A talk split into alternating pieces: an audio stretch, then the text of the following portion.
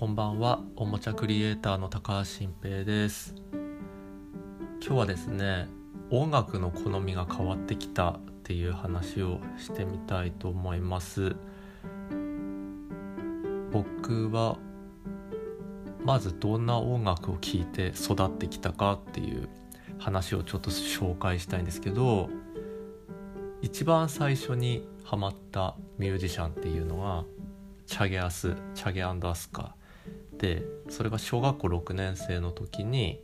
101回目のプロポーズがドラマでやってて主題歌が「セイエス」だったわけですよね。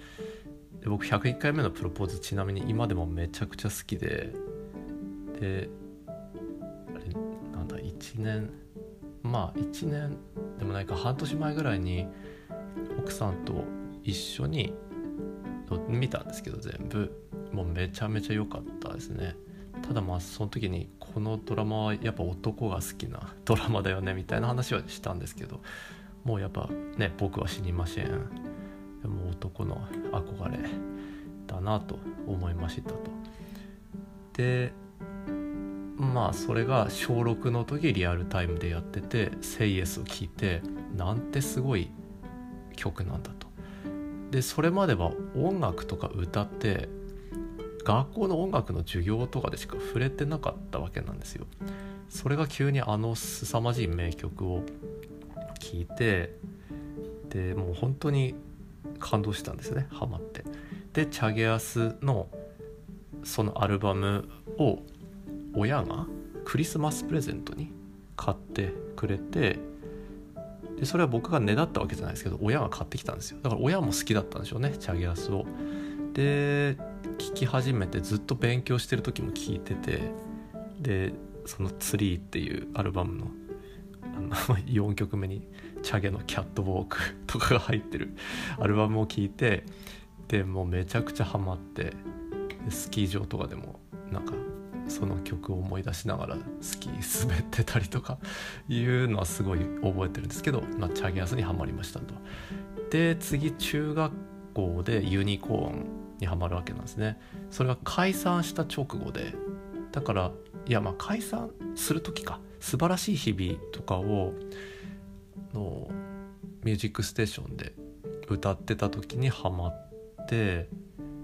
でその時ラジオで初めて素晴らしい日々聞いた時になんかすごい変な声だなとか思って妹とめっちゃ笑ってたんですよ。で雪が降る街とかの「ミュージックステーション」で聞いた時もなんだこの変な歌はみたいに最初思ったですね。ちなみにまたちょっと話脱線するんですけど当時秋田県にはテレビ朝日がなくてですね民放は日テレと富士しかなかったんですよ。それがのなんだ中学校の時にテレ朝が始まるってことでもうめちゃくちゃおしゃれなチャンネルっていう感じでみんな捉えてて「ミュージックステーション」めっちゃおしゃれな番組みたいな感じで盛り上がったんですね僕の秋田の街ではだから僕は今でもテレ朝軽くおしゃれだと思ってるし秋田は今でも TBS がないので今でも TBS はよくわかんないチャンネルって思ってます。はい。やっぱ中学時代とかねその頃のことって人生にずっと影響を与えるんだなって思うんですけどとにかくユニコーンにはまりまくってでほんといけてるなってなってずっと聞いてで追っかけて本とかも買って奥田民生のエッセイとかも買ってみたいな感じで高校でスピッツですよねでスピッツもうすっごいハマってでなんか言語化は当時とてもできなかったけどこんなに素晴らしいバンドいるのかっていうもう震えるぐらいだったんですよね。でそんな感じで小学校中学校高校と来ましたと。で大学で新たにハマったミュージシャンみたいなのあんまなくて大体高校時代に聴いてたラジオからほとんど好きになったミュージシャンっていうのは他にもポツポツあるんですけどそれらは全部今でも変わらず聴いていてで今でもチャゲアスユニコーンスピッツっていうのはもうずっと聴いてるもう聴かなくなったタイミングっていうのはもうないですよね。折に触れて聴きたくなるっていう感じなんですけどで僕はこのまま行くのかなって思ったんです。人生最後までこの多感な時期中学校とか高校に好きになったミュージシャンを愛しながら新しく出てきた人のことは特に好きにはならないでいくのかなって思ったんですけど最近になって明らかにその新しく追加された好みの音楽っていうのがこう登場し始めましてそれがですねの女性ミュージシャンなんですよ。僕もうしばらく前まで女性ミュージシャンの曲ってハマったことがほとんどなくて全然なんか受け入れられなかったんですよね。なんでかは分かんないです。うん、ただ女性ミュージシャンの大ファンになってどっぷりハマるとかよく聞いた覚えがあんまなくて、まあ、唯一愛子だけあの妹が愛子の大ファンだったんでそれ CD 借りて聴いてて愛子はめっちゃいいなと思ってたんですけど。でもちろん愛子も今聴いてはいるんですが追加で今むちゃくちゃハマって聴いてるのがまず金子綾乃っていう、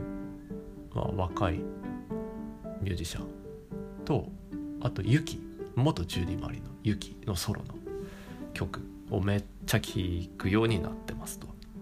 でもうむちゃくちゃいいんですよね。で愛子も聴いててまあその3つかな大きくは。で他にも聴いてるまあ椎名林檎とかも聴いてるし他にもポツポツやっぱあるんですけど急激に女性ソロアーティストの曲を聴くようになったと。ででも大体そのさっき挙げた愛子金子屋のユキに関しては歌詞がめっちゃいいなって思いながら聴いててでなんで急に女性ミュージシャン好きになったのかちょっと分かんないんですけど年齢か何かの変化でそうなったんだろうなって思ってると。でさらに言うと女性じゃないんですけどここに来てめっちゃハマりだした今まで全然聞いてなかったミュージシャンっていうのもあの他にも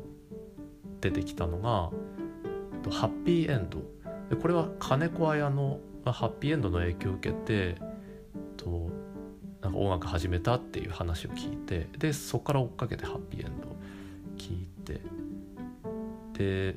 昔はね父親がハッピーエンドの CD 持ってたんでこっそり持ってきて聞いたりしたんですけどもう全く意味わかんなかったんですよ。ただ今聞いたらいいなって思い出して。であと山下達郎ですね山下達郎も昔ほんと別にいいって意識したこと一回もなかったんですけどもうむちゃくちゃいいなってもう天才だなって思って聞いてると。でここら辺なんで聞き始めたのかなって思ったんですけどあのちょっと気づいたのは曲もさることながらやっぱこの人たちの人間性にむちゃくちゃ興味持ったんだなって思ったんですよね。で金子綾乃はそもそも何かのインタビューか紹介で見た時にハッピーエンドから影響を受けた女性シンガーで最初はなんか別に人前で歌うとかそういう感じの性格じゃなかったんだけどっていう話ででも今はもうすごいそういうストリートでも歌うパフォーマーみたいな動画とかも見てあなんかそういう人がこうやってシンガーになっていくってなんかもう憧れというか自分が憧れてた感じだったんですよね。しかもハッピーエンドから影響を受けたって話がまたすごい熱くて若い女子なのにハッピーエンドっていうのがすごく良かったんですよ。でゆきはあの僕がまたこれも好きなアーティストなんですけど真心ブラザーズの倉持陽一と、まあ、結婚してるんですけどそのエピソードでもともと倉持陽一のことが好きでめっちゃかっこいいって言っててでそれで結婚することができたみたいなエピソードを最近になって知って結婚してたことは知ってたんですけどその話めっちゃいいなって思って。で何でしょうね。すごい人間としてもちろん会ったことないんだけどすごい好きになり始めた。ですよ。そうしたら曲にすっごいハマっていったと。で愛子はもちろんもともと妹が熱く語ってたの聞いてたんでその歌詞を先に作ってからピアノで作曲するんだよみたいな話とかもすごいなんかいいなって思ってたしうん。でもう歌詞も共感性あるしどんどんやっぱ人間性に惹かれていくと。で山下達郎は竹内まりやと結婚した話を知ってたけどそれも追ってなんか昔のライブのなんか音源とかを聞いてたらやっぱ山下達郎って別にイケメンってわけじゃないんだけどなんかすごいそのライブでの MC とか聞いてたらめっちゃイケメンに思えてきてしかも竹内まりやと結婚した話とかあと大貫妙子とシュガーベーブやってた話とかももうイケメンにどんどん思えてきてですごい関心持ったと人間性に。でハッピーエンドはやっぱ一人一人がすごいメンバーなんでその人間性にやっぱ関心持って。だから結局人に関心持つとその作品にどんどんハマってくんだなっていうふうに考えたわけなんですよね。うん、でなんだろう。昔はやっぱチャゲアスから始まって、まあ、バンドとかグループでだけど僕チャゲとかアスカの人間性にあんまり関心持ったことなかったしそう考えるとユニコーンとかスピッツもそんなにどんな人なんだって追った感じはあんまなかったんですよ。まあ、奥田民生とか草野正宗とかすごい追ってたけど、うん、でもここに来てやっぱそういう職業人としてのアーティストミュージシャンっていうのが本当に遠い存在だった昔と比べてなぜかインターネットのせいかな？そんなとかサブスクで聞くみたいになってからすごく身近に思えてきて人間性に関心持ってそしたら曲に感情移入するようになったっていうだから聴き方の違いもあったのかなって思ったんですよね。あとやっぱり僕の年齢なりのとなんか人に興味あるとか人の人生に興味あるとかみたいなことも手伝ってそうやって変わってったのかなと。でよくの演歌を好きになるっていう話聞くじゃないですか。あの年を取っていくと。でその感覚は僕は今全然わからない。でどうなるかわからないんですけどそれも人生が進むとまだまだ自分って変わっていくのかなって思って。で40過ぎてもまあまあまだ若いですけどまだまだどんどん自分という人間は変わっていくのかなっていうの最近音楽を通して思ったっていう。お話でした。はい。じゃあ今日はこの辺で、えー、また聞いてください。おやすみなさい。